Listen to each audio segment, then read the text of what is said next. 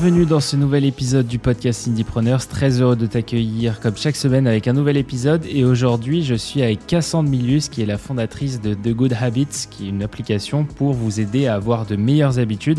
C'est une application communautaire et elle nous en parle aujourd'hui dans ce nouvel épisode du podcast Indiepreneurs.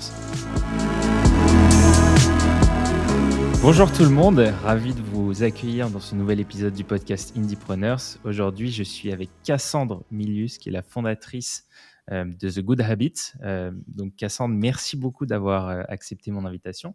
Première question que je pose à tous les invités de ce podcast, c'était qui Cassandre quand elle était jeune? C'était quoi ses délires? C'était quoi ses kiffs? C'était quoi ses projets? C'était quoi le métier qu'elle voulait faire, etc. Oh là là, alors Cassandre, quand elle était jeune, déjà, c'était une petite sudiste 100%. Euh, Donc, qu'est-ce qu'elle aimait faire? Elle aimait aller euh, prendre le soleil à la plage, euh, tout simplement. Non, bah, moi, j'étais un peu profil, bah, la, petite intello, quoi. voilà. Ok. très, très scolaire, il faut être parfaite. Des bonnes notes. Un peu, voilà, le... Ouais, Ouais. Ouais, j'avais des bonnes notes, euh, donc c'était un peu, euh, voilà, j'avais je je travaillais et puis j'avais des bonnes notes. En même temps, je je profitais de la vie. Et tu avais des des euh loisirs à côté, je sais pas, tu faisais des sports, Ouais, je faisais du ouais, je faisais du piano et aussi, j'aimais beaucoup les arts créatifs. Enfin, ça ça se retrouve encore mmh. aujourd'hui dans ce que je fais. Mmh mais tout ce qui était faire de la poterie, faire de la peinture, sur céramique, sur, sur toile, J'étais un peu geek quand même déjà à l'époque. Euh, ma mère, elle m'avait acheté la suite Adobe. Ouais. enfin, elle l'avait pas acheté, elle l'avait euh, piraté. Voilà quoi. Et du coup, en quatrième, je m'amusais à faire des montages sur Photoshop, ce genre de choses. Ok. Donc, et, tout, et euh, déjà en autodidacte. Ouais. Ouais. Ouais. Bah, Tu sais, quand tu passes deux mois l'été à Nice et qu'il fait super chaud dehors, faut bien trouver une occupation. Ouais. donc ouais, je m'amusais bien à faire ça. Donc ce qui fait que bah maintenant, enfin, c'était assez naturel pour moi du coup d'utiliser ces outils-là. Et après, j'étais pas mal fan des Sims, on va pas se mentir. Ouais, gros gros kiff aussi. ah, Donc voilà. et sinon, qu'est-ce que qu'est-ce que je voulais faire comme métier? Euh, bah, Là-bas, je voulais faire médecin. Ok. Donc euh, j'ai totalement après changé de parce que je pense que le mode de vie, euh, être tout le temps au travail, c'est quand même très prenant. Je pense mmh. que ça me correspondait pas. Et puis il y avait on perdait un peu tout l'aspect créatif euh, autour de ça. Donc, euh, finalement, comme euh, tout bon élève, je me suis dirigée vers une classe prépa très originale. mais tu, mais est-ce que c'était parce que tu voulais absolument faire une classe prépa ou est-ce que c'est parce que tu savais pas trop quoi faire? Non, c'est parce que je savais pas quoi faire. Ok. je pense que c'était c'était pas parcoursup à l'époque, c'était admission post-bac mmh. et c'était, enfin, je crois que j'ai changé mon choix à 30 minutes avant la fin. J'avais mis euh, prépa MBSI. Ouais. Mais heureusement que j'ai pas fait ça.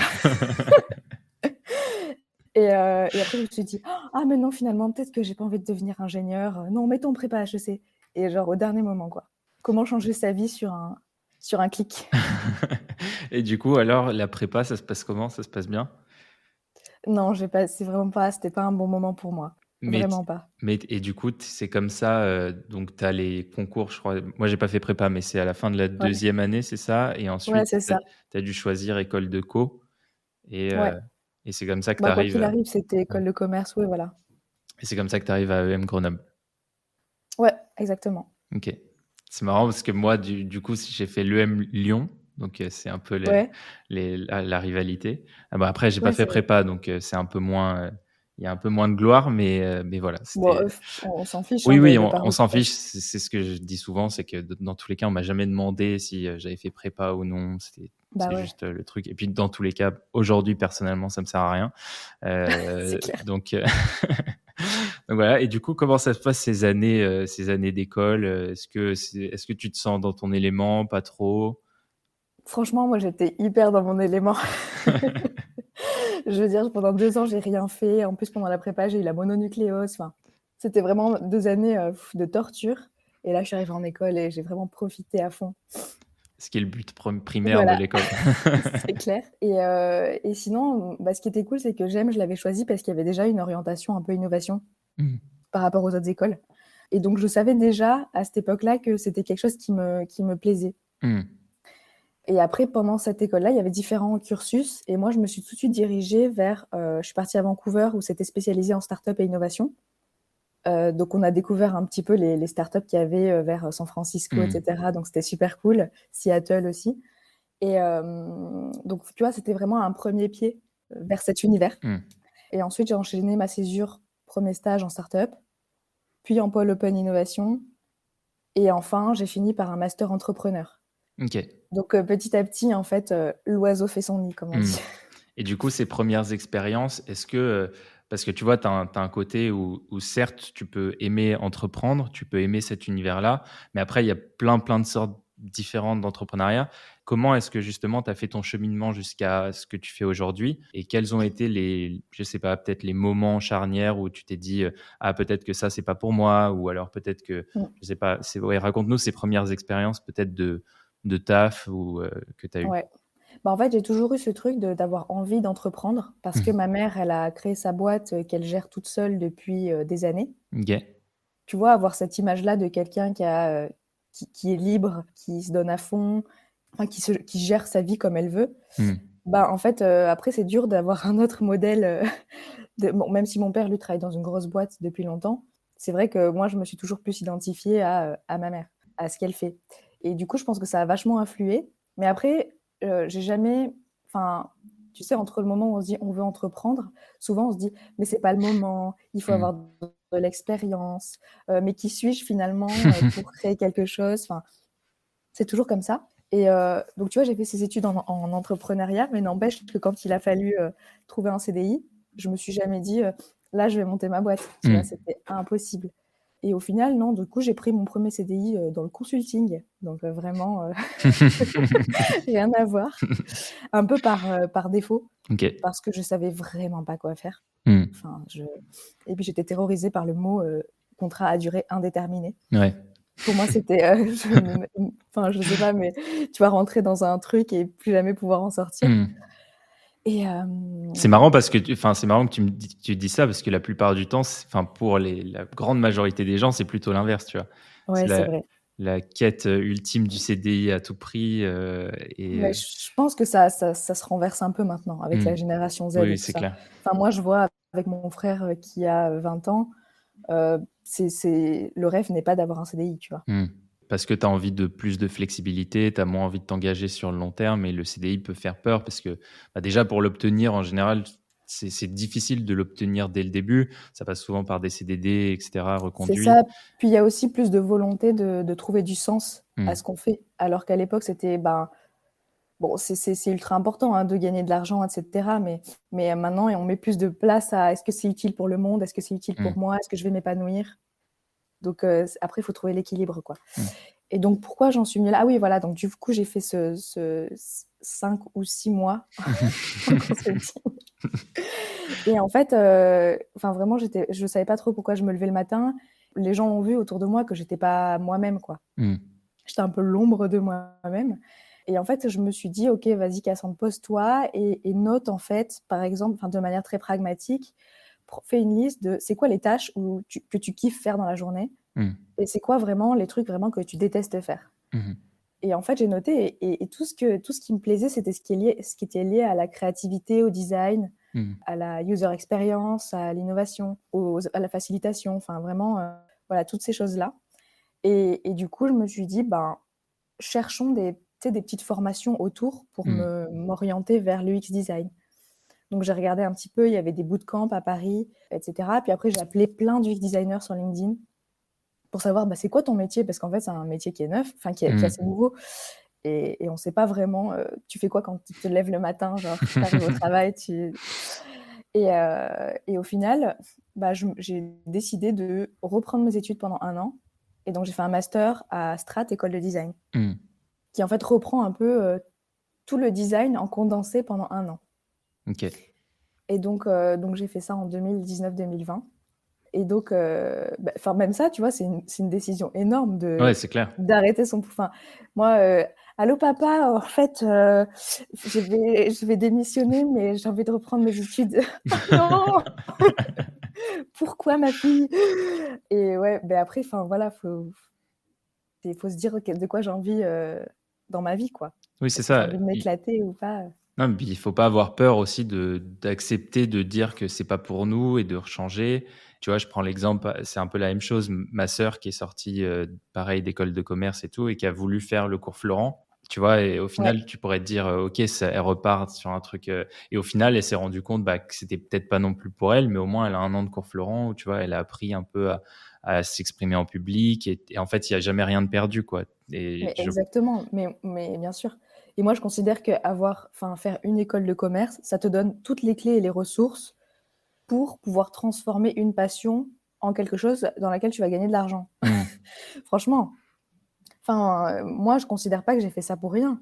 Ça mmh. m'a ouvert plein de portes, j'ai appris plein de choses, j'ai un réseau euh, incroyable. Puis on va pas se mentir, les entreprises, ben, elles ont des critères avec des grilles mmh. où euh, ben, si tu envoies ton CV, si tu n'as pas fait une école de commerce, même pas tu passes la première étape de sélection ce qui est, ce qui est triste. Oui, oui. Mais, euh, mais c'est vrai que moi, je vois, il y a plein de potes à moi qui ont fait des écoles de commerce et il y en a qui deviennent boulangers, qui deviennent restaurateurs, hmm. un qui fait du stand-up maintenant. et, non, mais, et au final, bah, ils arrivent à, à, utiliser un peu la force du business et la force de leur passion pour bah, en vivre. quoi. Moi, je trouve ça génial.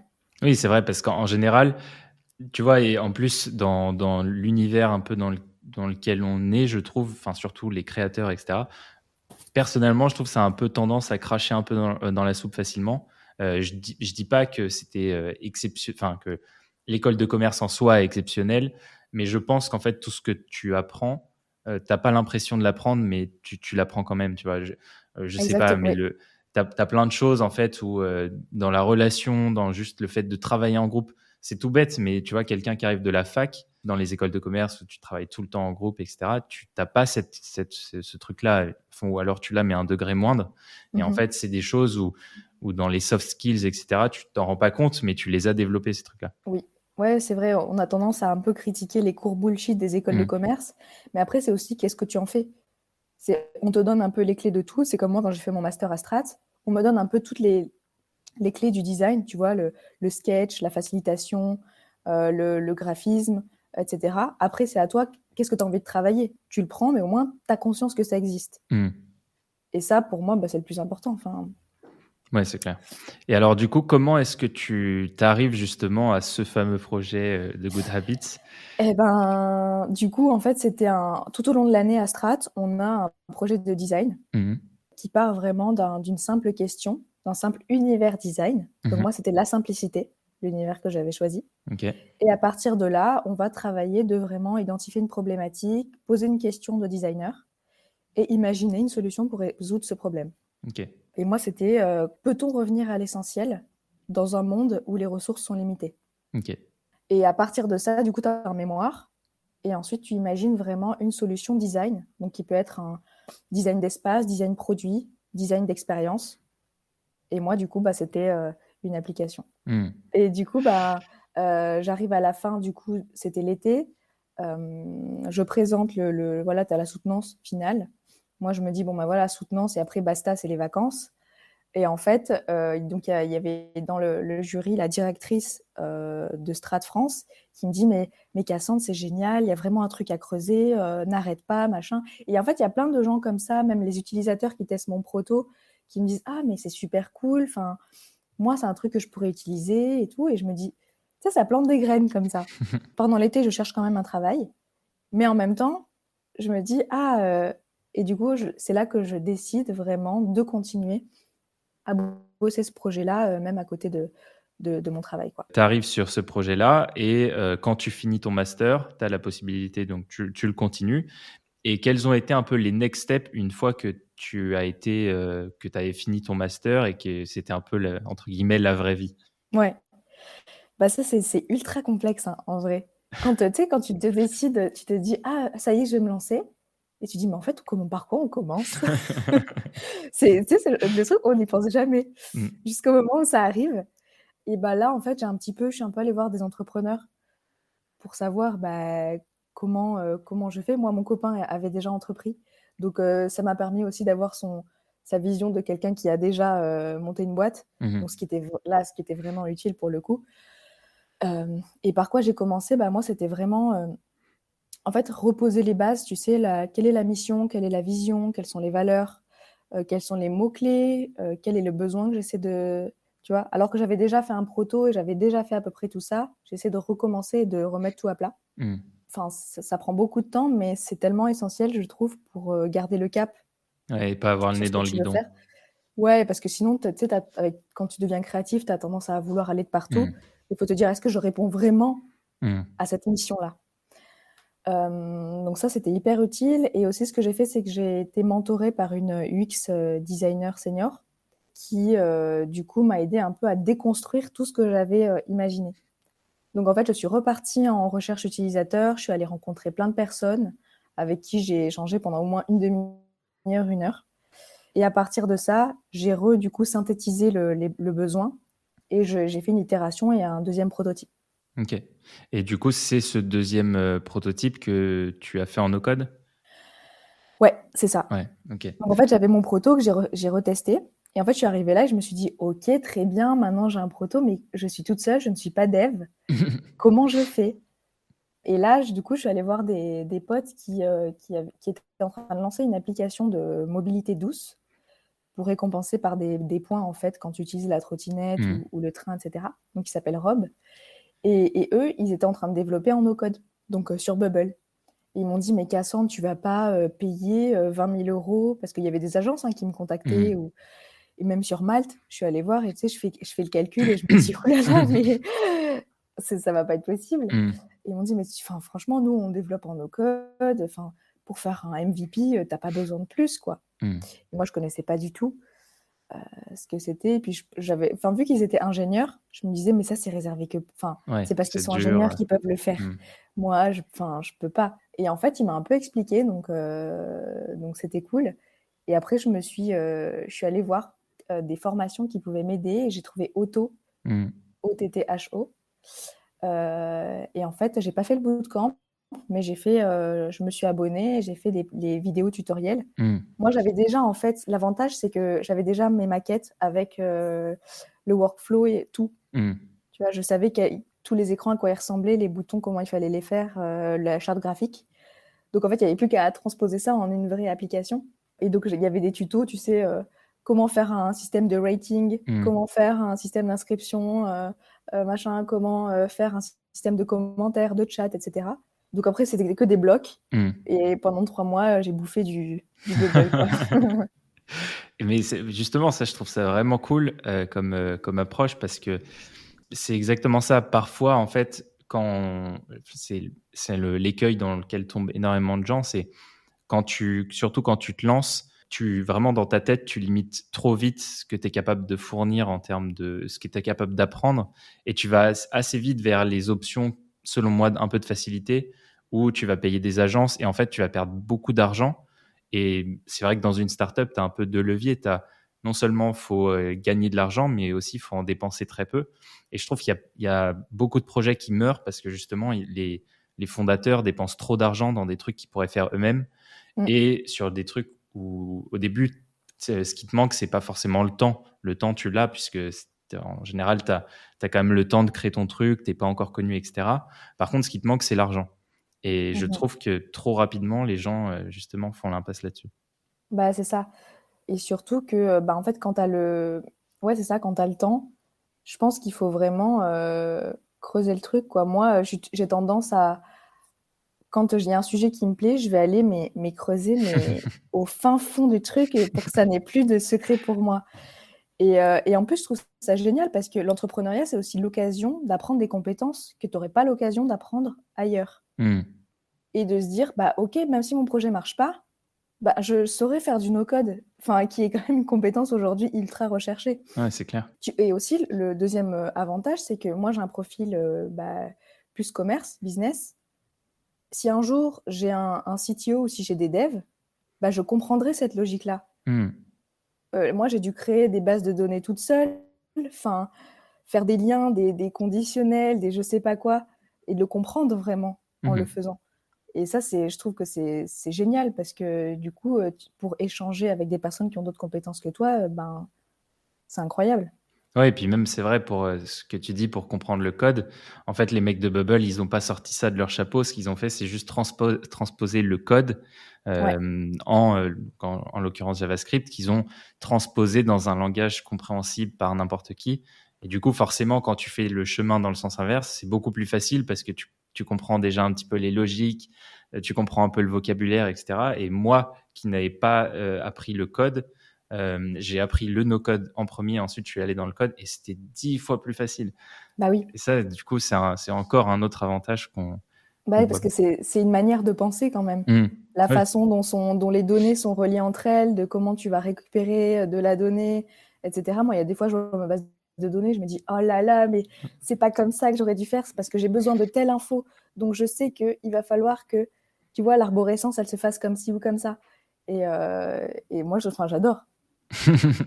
et alors, du coup, du coup, à partir de ce moment-là, euh, pour revenir un peu plus au, business, euh, qu'est-ce qui se passe après? Donc, tu, tu fais, euh, on va dire, ta V2, mais V1 en no-code. Mmh qu'est-ce qui se passe à partir de ce moment-là? Comment est-ce que tu trouves tes premiers utilisateurs? Quel, quel, feedback ils te font, etc. Alors, donc, pendant que je suis en train du coup de, développer la version, bah, du coup, la première version sur Bubble, en même temps, je crée les réseaux sociaux. Donc, c'était il y a un an pile. Je dépose la marque. Euh, J'avais toujours pas trouvé le nom, donc euh, je, dépose la marque, je lance, tu sais, Instagram, Facebook, euh, etc. J'en parle sur LinkedIn. Euh, et, du coup, je laisse la, en version fermée Bubble pour. En fait, j'avais déjà fait une landing page hmm. pour d'avoir des préinscriptions. Et du coup, je, je fais tester sur un, un panel restreint d'utilisateurs parce que clairement, je, je savais, pas. moi, j'avais jamais lancé un produit, tu vois, je, mmh. me suis dit, mais je sais pas comment ça va fonctionner et tout ça. Donc, c'était plutôt cool pour euh, déjà savoir ce qui buguait ou pas. Donc, je fais ça pendant l'été. Et en même temps, j'avais postulé un appel à projet euh, lancé par La Poste sur les femmes du numérique et qui était organisé aussi par KissKissBankBank, donc la plateforme de crowdfunding. Et donc, je, gagne cet, appel à projet. Euh, et donc, ce qui me permet d'avoir un premier tremplin de visibilité parce que là, on me dit, OK, Cassandre, euh, tu as gagné le truc, ça veut dire qu'il faut que tu lances une campagne de crowdfunding en septembre. OK. Si tu veux avoir les 2000 euros de la poste. Donc là, je me hmm. dis, oh my God, tout s'accélère. Donc, tu vois, je fais tester le produit. En même temps, je lance sur les réseaux sociaux. Donc, je commence à me faire connaître, je fais grandir la communauté. Et en même temps, je prépare la campagne de crowdfunding. Hmm. Et donc, en septembre, euh, du coup, bah, je lance la campagne. Et je lance là, un peu la, la version améliorée de ma version bêta, quoi, sans les premiers bugs. Mais c'est d'autant plus dur d'ailleurs de faire euh, un crowdfunding en fait sur un produit digital. En général, c'est plutôt des trucs où, euh, je sais pas, tu as des contreparties. Ou... Mais c'est vrai que sur un produit digital, euh, c'est raconte-nous un peu c'est quel levier tu as utilisé pour faire en sorte que ça marche et que. Parce qu'au final, il a été financé avec succès, le crowdfunding, il me semble. Ouais, ouais. J'avais j'avais demandé 4000 et j'ai eu un peu plus de 6000. Euh, ouais, c'est, on m'avait dit, hein, Cassandre, tu vas galérer euh, avec un produit digital parce que les gens ne commandent que s'ils reçoivent des cadeaux. Et en plus, le pire, c'est que moi, enfin le pire, c'est que j'ai un projet euh, qui vise à, à, revenir à l'essentiel au quotidien, donc à consommer moins. Donc en fait, je n'allais pas proposer des goodies. Ouais, bien sûr. Alors que c'est ce que font les plateformes généralement numériques sur une plateforme de crowdfunding. Donc moi, j'étais là genre, ok, ça va être un peu compliqué. Et en fait, vraiment, le, conseil que je peux donner s'il y a des gens qui veulent lancer une campagne sur, un, sur quelque chose de digital, c'est de, de répondre à un appel à projet sur Ulule ou sur KissKissBankBank. Parce que quand tu as le soutien de euh, BNP, de euh, La Poste euh, ou peu importe quel Monoprix, enfin peu importe quelle marque, déjà tu as souvent une participation financière et tu as toute la com de la grosse boîte qui va avec. Mmh. Moi, j'avais un attaché de presse La Poste, j'avais ben, du coup plusieurs articles qui étaient faits autour de ça. Même l'avoir le petit écusson euh, euh, projet soutenu par, mmh. tout de suite. Ça fait la diff. Preuve sociale. Mmh. Donc les gens vont avoir envie de, de, participer. Très clairement, c'est mon gros conseil, hein, c'est l'appel à projet. Je pense que j'aurais pas fait une campagne si j'avais pas gagné l'appel à projet La Poste. Ok. Et du coup, eh, en quoi ça t'a aidé pour tu, vois, c'est l'argent que tu as récolté avec ça. Comment tu l'as utilisé? Est-ce que c'était pour euh, justement vivre pendant, que, pendant ce moment-là? Ou est-ce que euh, c'était pour euh, financer quelque chose Je sais pas, des, prendre des stagiaires, avoir un peu d'aide à ce niveau-là? Alors, L'argent, je ne je l'ai pas entièrement euh, utilisé mmh pour le moment. Je l'avais demandé euh, principalement pour bah, du coup voilà, soutenir la plateforme, mmh. donc tout ce qui est hébergement, développement. les coûts de... Voilà, les coûts de, de maintenance, un petit peu pour de la communication. Et aussi, bah, du coup, pour le développement futur, si je décide de, d'en faire une vraie application, que ça puisse financer un petit peu euh, le développement. Il y a un double avantage quand même à la campagne, c'est l'aspect financement, mais c'est aussi l'aspect euh, communication et, preuve de, concept en fait, un hmm. petit peu. Parce que du coup, si les gens participent, c'est que les gens sont intéressés, ils ont envie de d'avoir l'application, et puis aussi c'est un petit peu comme un mini landing page ou un mini site, parce que quand euh, c'est hyper bien référencé, quand tu vas taper sur internet que quelqu'un va trouver The Good Abyss, euh, etc., c'est hmm. vraiment une vraie vitrine. Ouais, et, est-ce que ça t'a rapporté pas mal d'utilisateurs qui venaient de, qui venaient de là? Euh, Ouais, ça m'en a rapporté pas mal. Là, j'ai plus, ça fait longtemps, donc j'ai plus les chiffres. Euh, mais c'est aussi tous les articles qu'il y avait autour. Hmm. Oui, parce que après c'est repris et. C'est ça. En fait, c'est un espèce de d'un effet boule de neige. C'est que tu commences à exister comme ça, puis après, tu as plein d'opportunités qui viennent de ça. Hmm. Euh, moi, je sais que j'ai été euh, sélectionnée comme Google Changemaker à la fin de l'année. Donc, c'est Google qui sélectionne des projets à impact. Euh, donc, 7, par an. Et en fait, ça, c'est parce que. Et du coup, en fait, on est... chaque projet est accompagné par des influenceurs. Et donc, moi, en fait, les influenceurs m'ont choisi parce qu'ils avaient vu ma vidéo de crowdfunding qu'ils avaient trouvé trop cool. OK. Et c'est vraiment ce qui a fait la différence. Ouais, c'est cool. Donc, c'est un vrai investissement, en fait. Euh, et du coup, le, voilà, le deuxième truc pour moi d'une campagne euh, réussie, c'est vraiment la vidéo. S'il faut mettre de l'argent quelque part, mmh. que j'ai appelé plein de personnes hein, qui avaient fait des super campagnes de crowdfunding, et vraiment tout le monde m'a dit la vidéo, la vidéo, la vidéo. Ouais, parce que c'est ça le vrai déclencheur, c'est là où tu peux montrer un peu ta personnalité. Parce que c'est vrai que les, les comment dire, as ton espèce de page de vente, un peu infographie, elle peut mmh. être hyper cool, c'est toujours un peu difficile de percevoir ce qu'il y a derrière. Et c'est vrai que la vidéo, c'est le meilleur moyen de mettre en lumière, surtout sur des projets qui sont pas forcément physiques, de mettre la lumière sur les gens qui sont, qui sont derrière ça. Quoi. Bah c'est ça, c'est que les gens investissent surtout parce qu'ils croient en la personne qui mène euh, le bateau. quoi. Et donc, euh, c'était l'idée. Et en plus, si tu peux faire d'une pierre deux coups, moi, j'ai demandé, par exemple, au, cinéaste qui a fait ma vidéo, de faire la vidéo avec Kiss Bank Bank et une autre où on voit pas Kiss Kiss Bank Bank et qui sert juste en fait de vidéo marketing. Mmh. Donc dès qu'il y a un appel à projet ou quoi, bah, en fait j'envoie cette vidéo et je dis bah c'est ça mon projet. et alors justement euh, euh, aujourd'hui, euh, c'est quoi un peu tes tâches, c'est quoi tes plans pour The Good Habits? Voilà, raconte-nous un peu comment ça se passe aujourd'hui. alors aujourd'hui, bah, moi je suis un petit peu dans trois grands piliers pour cette année. C'est vraiment la communauté. Donc vraiment l'agrandir, l'engager de manière efficace. Donc vraiment un gros focus sur euh, l'acquisition. Mmh euh, mon deuxième, c'est vraiment l'aspect produit. Donc vraiment améliorer l'application, la rendre plus accessible, la plus fluide et agréable à utiliser. Et ensuite, euh, toute une partie business model, donc qui va être vraiment de nouer des partenariats avec des marques éco-responsables pour être présente sur la plateforme. Oui, parce qu'on du coup, on n'en a pas trop parler du, vrai concept de Good Habits, mais en gros, c'est euh, une plateforme communautaire pour échanger des, euh, good habits, justement, des bonnes pratiques euh, un peu éco-responsables. Et justement, c'est ce que j'ai une pote qui est exactement dans ta cible, qui elle fait toujours ces trucs un peu elle-même. elle fait sa lessive avec les copeaux de savon de, Marseille. Elle fait voilà tout, tout, tout, ce genre de petites habitudes. Euh, et du coup, je pense que c'est typiquement euh, ce qu'on retrouve sur, euh, sur la plateforme. Exactement, exactement. Et en fait, je dirais que c'est un peu comme un Pinterest, mais de l'éco-responsabilité. C'est-à-dire qu'on va pas trouver, tu sais, entre deux, deux recettes de je sais pas quoi, on va pas trouver une pub pour H&M, comme sur Insta ou quoi. Et on n'est pas à la course au like, on n'est pas à la course à l'algorithme. enfin, mmh. c'est un espace où tu peux juste tranquillement trouver des astuces, trouver des conseils dans tous les domaines de ton quotidien, donc dans l'alimentation, dans l'entretien de ta maison, dans la mode, pour revenir à l'essentiel et devenir un petit peu plus éco-responsable. Parce que moi, ce que j'ai constaté en allant voir les gens, c'est qu'il y en a plein, ils disent Ouais, ouais, j'ai trop envie de changer, machin, mais il y a trop d'infos de partout. Euh. puis en plus, on ne sait pas si les infos, elles sont vraiment vérifiées ou pas. Donc en fait, tu as deux choix. C'est soit tu vas vers des infos hyper vérifiées, donc tu vas te taper des documents de l'ADEME, hmm. euh, donc des gros PDF euh, euh, qui sont vraiment bien. bon, même s'ils font des trucs assez cool, mais bon, je veux dire, il y a maintenant les jeunes, ils vont pas, ils vont pas lire chercher des PDF sur un site internet. Pour s'informer. Ou alors, c'est d'aller suivre des comptes sur Insta ou sur Pinterest, mais du coup, c'est noyé avec plein d'autres infos. Et puis, euh, c'est un peu compliqué d'enregistrer. Tu retrouves plus ce que tu as enregistré. Enfin, ouais. C'est vraiment pas ergonomique. Et les gens me disaient, bah, moi, en fait, la seule façon que j'ai de faire, c'est ça. Ou alors, euh, moi, je m'inspire de mon entourage.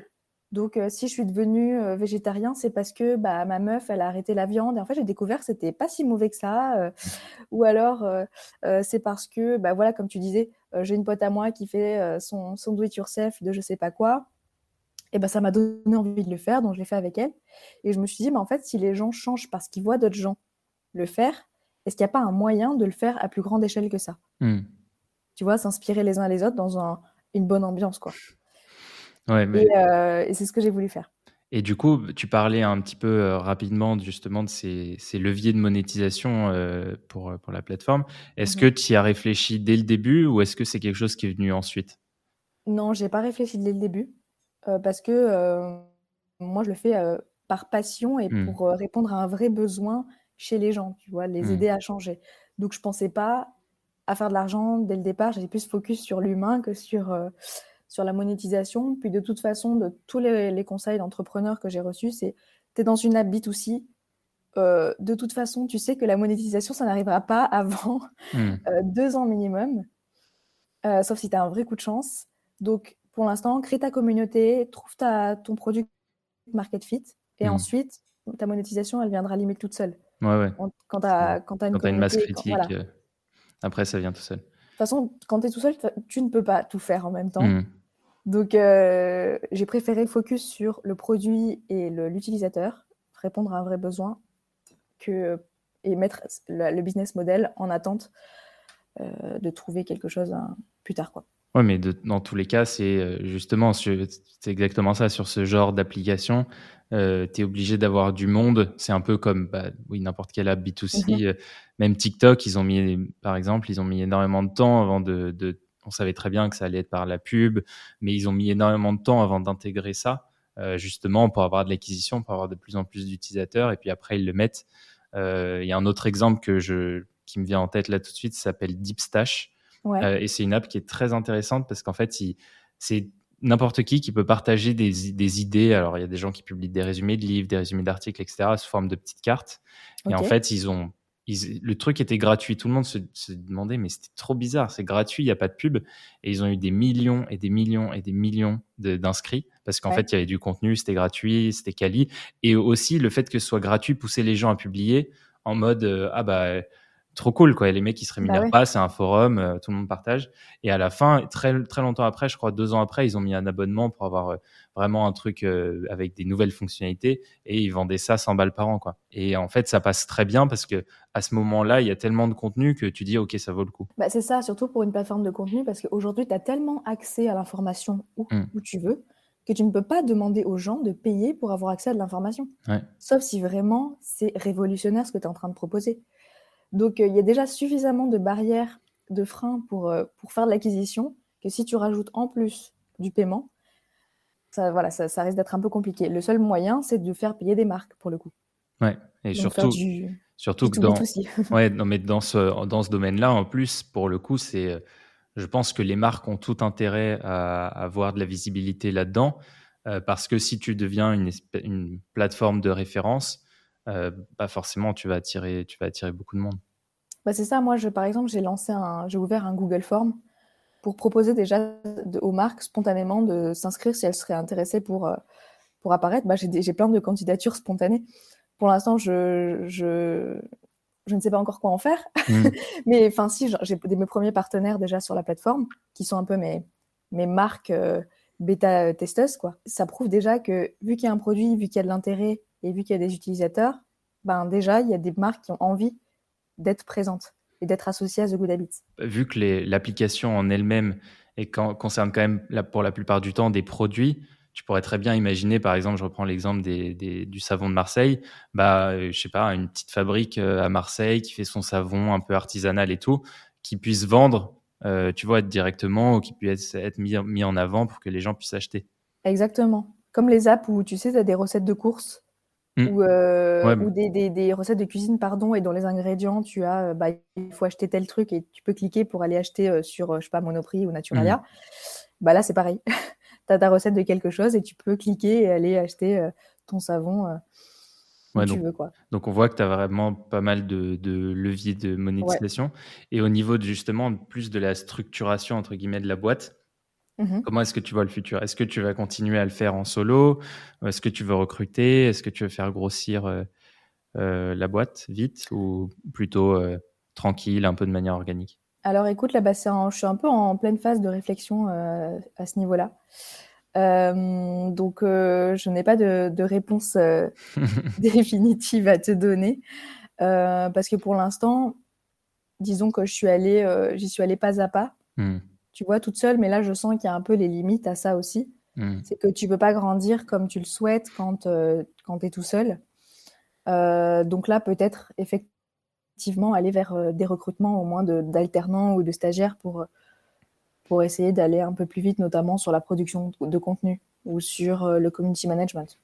Ouais, c'est vrai que c'est au final, enfin, c'est assez important, mine de rien, d'avoir toujours, et puis surtout, enfin, on en reparlera peut-être un tout petit peu après, mais le fait d'être, ou même on peut en parler maintenant, le fait d'être solopreneur, entre guillemets, tu as quand même aussi pas mal de. En fait, tu as toute la pression d'une boîte qui, qui, est sur tes épaules et ça a les avantages et, les inconvénients. Les avantages, c'est que tu n'as pas la pression des autres. Euh, mhm. qui, peuvent, qui peuvent être aussi en plus sur tes épaules. Le désavantage, c'est que tu es tout seul, par contre, pour euh, soutenir la pression. Ouais, c'est ça. C'est, euh, il y a les avantages et les inconvénients, quoi. Et justement, comment est-ce que tu as fait, toi? Est-ce qu'il y a eu des moments où tu t'es dit, waouh, c'est, vraiment hardcore là en termes de, de, de down, ou est-ce que ça allait plutôt bien? Ouais, moi j'ai un peu des tendances up and down. donc, euh, donc oui, effectivement. En fait, c'était plus au début, j'ai l'impression. Euh, notamment quand tu es dans l'ombre et que tu n'as pas de produit, que tu n'as rien lancé, que tu n'existes pas. Et que tu es vraiment dans la phase de réflexion.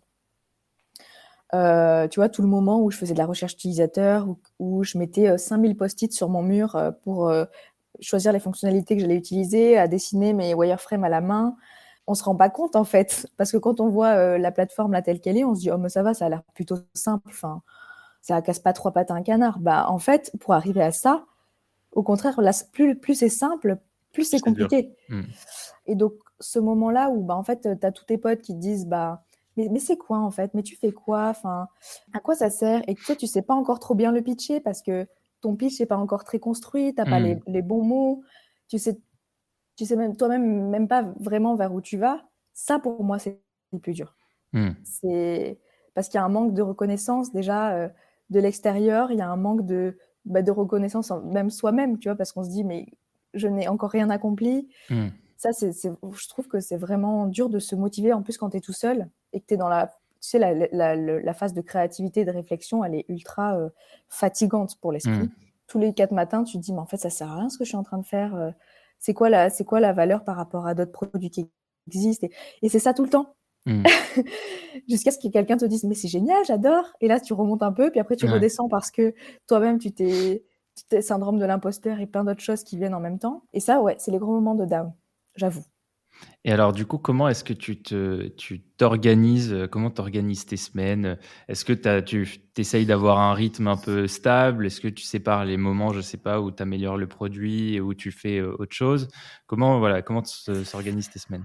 Ah, j'ai essayé mille trucs et je suis encore en recherche de la meilleure, euh, meilleure pratique pour être productive. Alors au départ, vraiment grave erreur, je voulais faire des horaires de travail. En mode, il faut vraiment travailler absolument parce que si je travaille pas, je perds du temps, etc. Euh, vraiment, euh, ça j'ai arrêté parce que déjà ça fait que culpabiliser et en plus de ça, c'est pas productif du tout. Je veux dire, surtout quand, quand tu fais plein de métiers en même temps, alors que tu es tout seul, mmh. tu peux pas gérer tout ça. Après, j'ai essayé de me mettre des créneaux vraiment euh, dans, dans, la semaine définie. Mais en fait, je me rendais compte que, tu vois, la pensée produit, par exemple, développer un, outil en no-code, ton cerveau, ta manière dont tu réfléchis, ça va pas être le même que pour faire des posts sur Insta et, faire, mmh. et faire la meuf influenceuse, tu vois. tu vas pas du tout être sur le même délire ou mmh. faire du, du, dessin graphique. Donc ton cerveau, faut qu'il switch, mais c'est hyper fatigant en fait de switcher. Donc maintenant, je me fais plus par semaine. Je me dis, bon, ok, cette semaine-là, ça va être dédié à la création de contenu. Cette semaine-là, ça va être dédié plus au personal branding. Cette semaine-là, ça va être plus dédié mmh. euh, du coup au produit. Et je pense que ça marche mieux. Ouais, et puis tu as, aussi, euh, même dans le. Je comprends exactement ce que tu dis, parce que moi, pour le coup, pour créer du contenu et, euh, et, et faire du dev, c'est vraiment limite l'antipode, parce que par exemple, quand tu dev, tu es vraiment es tout seul, euh, tu vois, tu as, besoin de calculer rien et tu pas forcément, tu vois, sur le même mood que quand tu crées des vidéos où tu es obligé un peu de forcer ton, tu vois, ton, ta bonne humeur ou tu vois, tu ah, pas, pas, envie d'être euh, soporifique ou donc tu es obligé d'être un peu actif. Tandis que quand tu es devant ton ordi à, à faire du no-code, bah, tu t'en fous de tout ça. Et je comprends totalement quand tu dis que c'est pas du tout le, le, même mindset et que, et que parfois il faut, se, il faut un peu se recaler. Quoi. Ah, mais totalement. Moi, c'est pour ça que quand je faisais du, du bubble, enfin, je, je, prévoyais aucune interaction sociale. Parce que je sortais, j'avais l'impression d'être un, un, robot qui découvrait les gens. Enfin, j'oubliais de dire bonjour. J'étais tellement dans mon, dans mon truc que, ouais, c'était marrant, quoi. Et alors, du coup, si, euh, je ne sais pas, si quelqu'un t'écoutait aujourd'hui et voudrait faire comme toi, tu, tu, lui dirais quoi comme conseil? Faire comme moi? De faire, euh, d'entreprendre ah, entreprendre seul, si tu préfères. Euh, ah, entreprendre seul. Bon, déjà, je pense que quand tu veux entreprendre seul, il faut te dire que c'est que pour un temps. Enfin, mmh. ça ne doit pas être l'objectif. moi, j'entreprends seul parce que c'est difficile de trouver un associé, mmh. mais c'est pas par, vraiment par choix. Si je mmh. l'avais trouvé un associé euh, dès le départ, bah, je me serais associée dès le départ. Mmh. Après, je pense que le conseil, c'est qu'il ne faut pas avoir comme idée un seul, une seule forme d'entrepreneuriat. Euh, moi, j'avais cette idée en tête de, euh, tu sais, un peu des mecs sur LinkedIn. ah, j'ai lancé en deux jours, j'ai lancé mon truc et j'ai gagné. Mmh. j'ai fait 100 k de CA et tout. et, en fait, quand tu vois ça, bah, toi, tu es dans ton coin et tu te dis, bah, moi, en fait, j'ai fait zéro de CA. Euh, en un an. et en fait, c'est soit tu as envie de, de, faire une dépression, soit euh, tu continues, tu vois. Mmh. Et en fait, c'est juste que bah, y a, tu peux être, tu vois, euh, être créateur contenu, c'est être entrepreneur. Lancer ta, ta TPE, c'est être entrepreneur. Mmh. Il y a 10 milliards de façons d'entreprendre. Il ne faut pas juste avoir ce, cette espèce de cliché de la startup nation. Mmh ou euh, voilà, il faut que ça faut devenir une licorne ou, rien du tout. Et ben voilà, moi c'est un peu l'idée que j'ai, c'est pour sortir un peu de ce truc-là et du coup avoir envie, être motivé d'avancer. Et ben c'est essayer de, de se dire qu'il n'y a pas qu'une seule forme pour entreprendre et il n'y a pas une seule forme de succès. Et encore plus quand il met du sens. Pour le coup, pour toi, il y, a, aussi une autre, euh, une autre, comment dire, une autre dimension. C'est le côté un peu euh, sens, euh, sens de faire quelque chose qui est vraiment utile voilà. et qui va dans le bon sens. Exactement. Euh, alors maintenant, je te propose, euh, juste avant de finir, de faire un petit jeu qui j'ai appelé le jeu des pourcentages. Je pense que c'est pour, pour essayer de, de, mieux te connaître. En gros, en gros tu as deux options et il faut que tu attribues un pourcentage et que ça fasse 100 à la fin. donc par exemple, si je te dis le premier, c'est est-ce que tu es plutôt matinal ou nocturne? Tu lui mettrais combien à chaque? Alors, euh, je mettrais 100% matinal, 0% nocturne. Il faut savoir que moi, je, m'endors à 22h30. Hein, ah oui, d'accord. C'est Mamie Cassandre, hein, c'est tous mes potes. Euh, voilà. Bah écoute, tu as bien de la chance. Moi, c'est plutôt l'inverse. Je bah, m'endors assez tard. Petite anecdote, il paraît que ça, ça, dépend de ton heure de naissance. Ah bon? Bah écoute, 10 heures. Les gens qui sont nés le matin, bah, ont plus tendance à être matinaux. Bon, après, ça, c'est moi et mes, bah, pour le coup, je suis plus matinal, mais j'ai du mal à m'endormir aussi tôt, euh, aussi tôt que toi. 22h30, euh, ah. ça, j'ai un peu de mal, mais je suis plutôt comme toi aussi matinal. Euh, est-ce que tu es plutôt introverti ou extraverti? Ah, Je dirais 30% extraverti, et du coup 70% extra introverti. Ok. Mais ça, c'est vrai que c'est quelque chose qu'on. Quand tu me parles un peu de tes passions quand tu étais jeune, c'est aussi pour ça que je pose ce genre de questions. Tu sens un petit peu aussi les, tous les gens qui aiment un peu les arts créatifs, etc., ont, tendance plutôt à être euh, introvertis. Moi, c'est la lune. Ouais. Bah, c'est sûr que ouais, je, je pense que j'étais la seule à l'époque à peindre et à, et à, jouer aux Sims alors que tous les gens allaient euh, faire des, des, des sorties, tu sais, euh, l'après-midi, enfin, tu sais, au collège et au lycée. Ouais, c'est clair. Moi, j'étais même pire que ça. C'est une petite, anecdote marrante, c'est que tu sais, parfois, tu as des amis qui viennent, euh, qui, qui, viennent euh, chez toi pour jouer, etc. Et moi, parfois, genre le, dimanche fin de journée, tu vois, j'avais envie d'avoir un peu de temps solo. et du coup, j'envoyais des petites, euh, tu vois, des petits hints pour dire, bon, allez, maintenant rentre chez toi. Ah, mais moi, j'étais pareil. même... Ah non, mais c'est clair. Ou alors, je disais, maman, tu peux pas trouver une excuse, s'il te plaît, pour qu'il parte? Incroyable. Est-ce que tu préférerais, enfin, comment tu attribuerais entre riche et puissante? Riche et puissante? Riche ou puissante? Parce que tu sais, en général, tu peux dire euh, euh, soit, tu vois, il y en a qui préfèrent. Ouais, ouais, euh, ouais. Bah après, la puissance, je sais pas si j'ai la bonne définition de la puissance. Bah, c'est plutôt le, le pouvoir. Ah, le pouvoir. Oh, c'est compliqué. Moi, je dirais 50-50 parce que je sais, je sais pas trop. Ok. Ça marche. Euh, est-ce que tu es plus euh, génération YouTube ou génération TikTok? Ah, YouTube, YouTube c'est pas mon truc. Et euh, TikTok, ben, c'est moyen encore. Donc moi, je dirais plus TikTok quand même. Donc je dirais 80% Ok, pas du tout YouTube.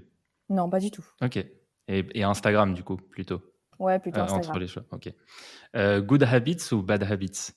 Comment Eh bien franchement, je dirais, tu vois, 80% good habits et 20% bad habits parce que c'est le principe même de l'app. C'est que personne n'est parfait et c'est pas grave. Hmm. Ok. Euh, plutôt idéaliste ou pragmatique? Je dirais 50-50 aussi.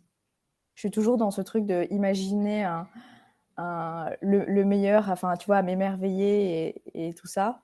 Mais en même temps, euh, toujours euh, ce côté un peu, ouais, très carré et très pragmatique. Donc, ouais, 50-50. Ok. Euh, est-ce que tu es plutôt McDo sorti ou plutôt euh, yoga euh, healthy? Alors là, je pense que la réponse, elle est très claire.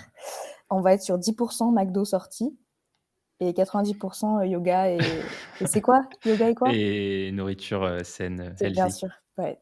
Ok. Cramé. Est-ce que tu es plutôt casanière ou nomade oh, putain.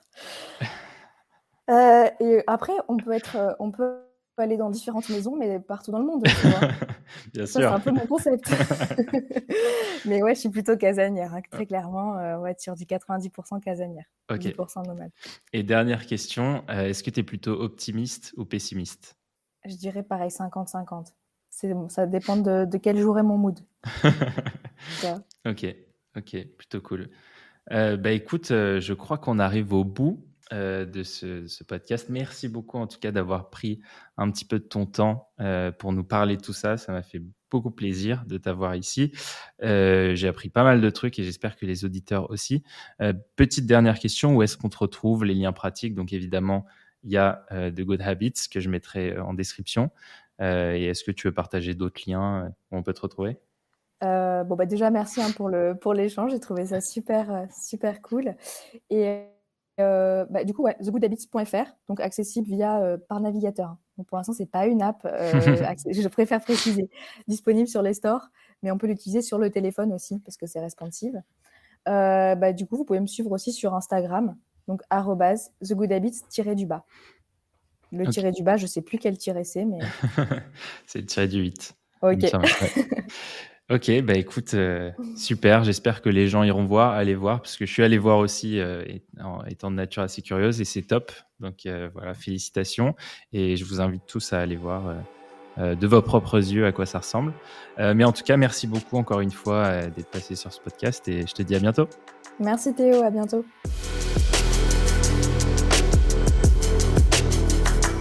Voilà, cet épisode est maintenant terminé. J'espère qu'il t'a plu. Si c'est le cas, pense à t'abonner sur Apple Podcast ou Spotify, peu importe ta plateforme, et surtout à donner une note. Ça m'aide beaucoup à être référencé dans les classements. Et puis, si jamais tu as envie de créer ton projet sans coder, n'hésite pas à aller voir la plateforme Indiepreneurs où il y a plein de tips et d'astuces et d'outils pour créer ton projet sans code, ni investissement, ni bullshit. Nous, on se retrouve la semaine prochaine sur ce podcast. D'ici là, garde toujours cette envie d'entreprendre. Ciao